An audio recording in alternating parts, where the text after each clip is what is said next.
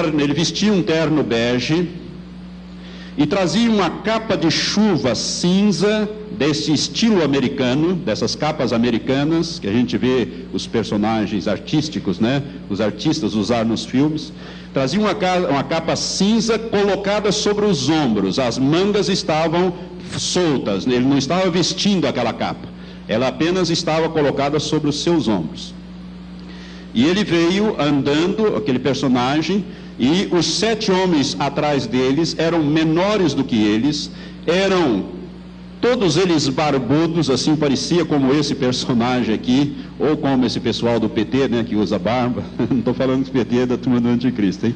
Estou apenas querendo identificar. Barbudos assim, mas não trazia essas roupas, usava roupas ocidentais. Né? E aqueles homens estavam prontos a cumprir qualquer ordem que o anticristo desse em relação à minha pessoa. Aqueles sete homens estavam com ele ali, pronto para cumprir. E aquele personagem ele veio, ele veio na minha frente, a uma distância de um metro mais ou menos.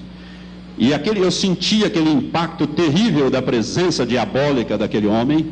E eu encarava ele, e o Espírito Santo tinha me dito quem era ele, que eu não tivesse medo dele, que ele não podia me tocar e eu estava confiando nesta palavra que eu havia recebido no momento em que ele entrou.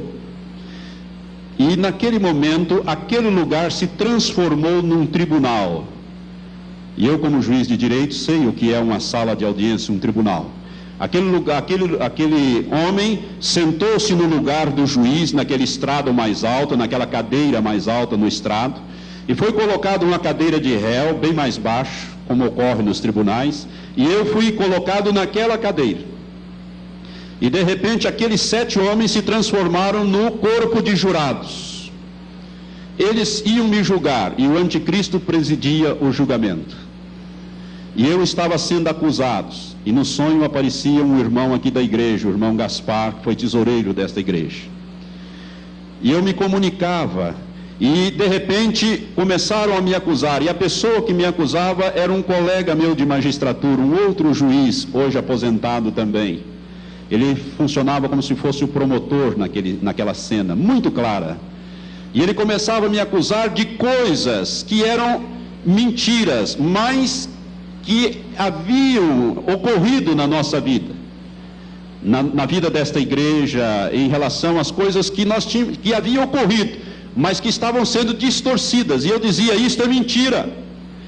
E o anticristo, que era o juiz, que eu estava ali junto dele, ali junto dele, ele dizia: Cala a boca, você depois vai poder se defender. Agora ouça as acusações.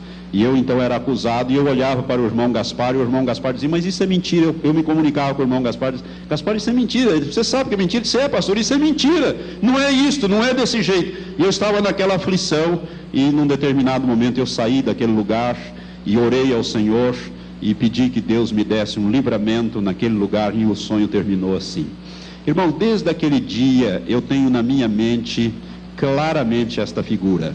Desde então eu tenho procurado olhar os noticiários da Europa, porque eu sei que ele virá da Europa, para ver se eu identifico este homem.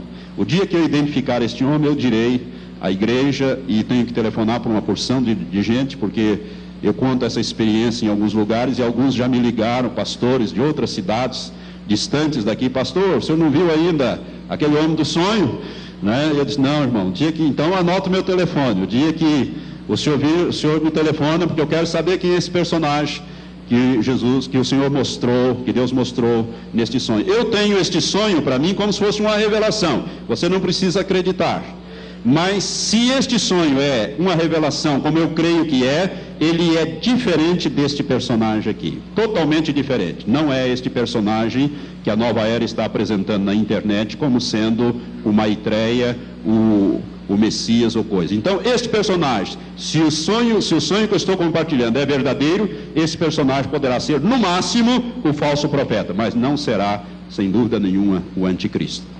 O anticristo tem uma, uma fisionomia completamente diferente deste personagem que está, que nós mostramos. Amém?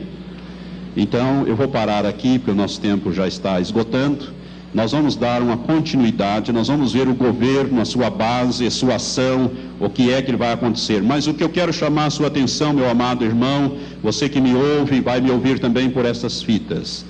Preste atenção na urgência do tempo que nós estamos vivendo.